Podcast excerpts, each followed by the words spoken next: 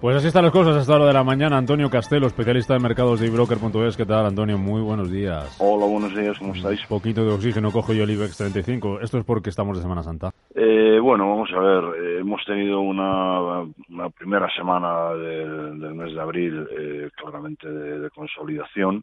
Eh, estaba más o menos previsto y esta semana, pues bueno, semifestiva en muchos países, pues no cabría esperar eh, tampoco mucho del mercado, ¿no? Si acaso a lo mejor alguna toma de beneficios con cualquier excusa, bueno, como por ejemplo con las tensiones geopolíticas, uh -huh. con el ataque de Estados Unidos a, a Siria, ¿no? Eh, bueno, eh, ¿qué vemos eh, así relevante? Reforzado el, el, precio del petróleo, que, que después de, haber cotizado en marzo incluso por debajo de los 50 dólares, pues vuelve a, a recuperar niveles, ¿no? De niveles de 52, 53 para el petróleo americano, 55 para el europeo. Razonable si siempre y cuando no se superen los, los 60 dólares barril, se, se mueve entre 50 y 60, está bien.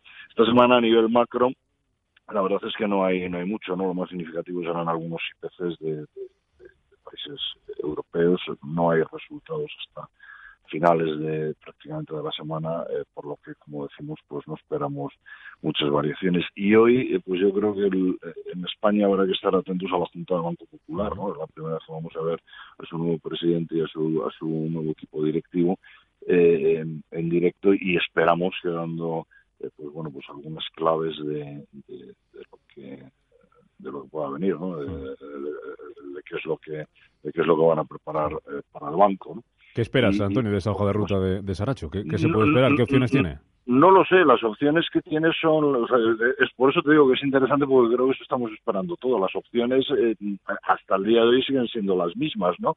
Esta mañana, pues en prensa eh, se decía que bueno, pues que tenía una cierta cantidad eh, por la venta de su división de banca privada. Por lo tanto, una de las alternativas sería eh, trocear el banco y, vender pues algunas de las áreas de, de, actividad. No sé si con el objetivo, espero que sí, salvar, digamos, lo que sería el núcleo de, de la entidad. Eh, otra alternativa, eh, la alternativa de la fusión, pues ya la hemos hablado varias veces, eh, quizás eh, podría ser la más interesante, pues que los otros bancos españoles no, no se dejan, yo creo que hay un cierto miedo a ver qué, qué, qué, hay detrás, ¿no? Y lo vimos también hace unos días, ¿no? Cuando se anunciaron nuevas pérdidas, en fin, unas partidas que había por ahí, tal. Y, y, bueno, y la tercera de las opciones, pues sería eh, la enésima ampliación de capital, eh, bueno, energía, digamos, de, de machacar los accionistas. Entonces, mm. Por eso digo que es interesante ver qué es lo que van a qué es lo que van a decir. ¿no? A la espera de esas medidas eh, sigue el castigo a la acción, se deja hoy casi un 1,5%, un 1,35% ahora mismo bajo, liderando las pérdidas en el IBEX 35. Eh, se acumula al 10% que lleva perdido en lo que va de año. Eh, ¿Están esperando eh, en el mercado a lo que digas, Aracho, para dejar de castigar al Banco Popular en bolsa?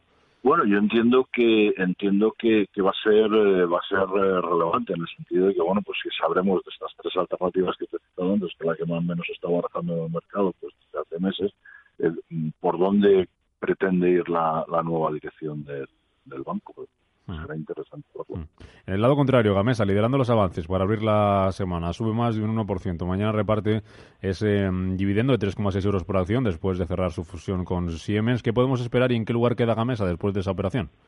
Bueno, eh, yo creo que Gamesa, eh, después de la integración en Siemens, eh, la tendremos un poco que, que, borrar de la lista como tal. Habrá que estudiarla, eh, bueno, pues dentro de de su nueva posición eh, integrada con esta filial de, de, Siemens.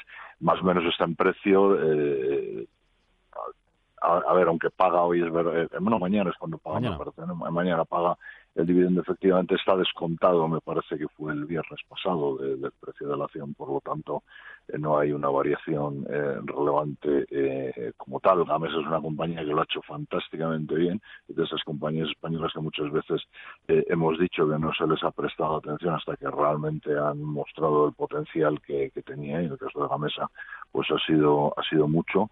Eh, a mí me ha servido muchas veces para darlo como ejemplo, ¿no? De ver eh, compañías cotizando con un precio valor contable absolutamente eh, tirado por debajo de uno y decir, bueno, eh, la mesa vale más que los hierros, evidentemente, ¿no? Sí. Tiene que tener mucho más valor, eh, bueno, lo, lo, ha demostrado, pero ahora, como te digo, pues hay que esperar a ver a ver la nueva compañía. ahora mismo no, no soy incapaz de, decirte nada. Y entre las que suben hoy en el IBEX 35 están las empresas del sector eh, turístico, sube IAG, sube AENA, sube Meliá, sube Amadeus.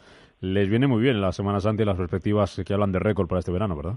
Sí, evidentemente las empresas eh, con intereses en el sector turístico, eh, pues bueno, era previsible que lo hicieran bien a lo largo de, todo el año y, afortunadamente también pues en España tenemos empresas eh, muy de primera fila y bueno, yo mm, creo que, puede seguir siendo también un buen año independientemente de la Semana Santa, que, efectivamente le da un espaldarazo importante, va a seguir siendo un buen año para, para el sector turístico, que realmente hoy por hoy es prácticamente el motor más importante de la economía española.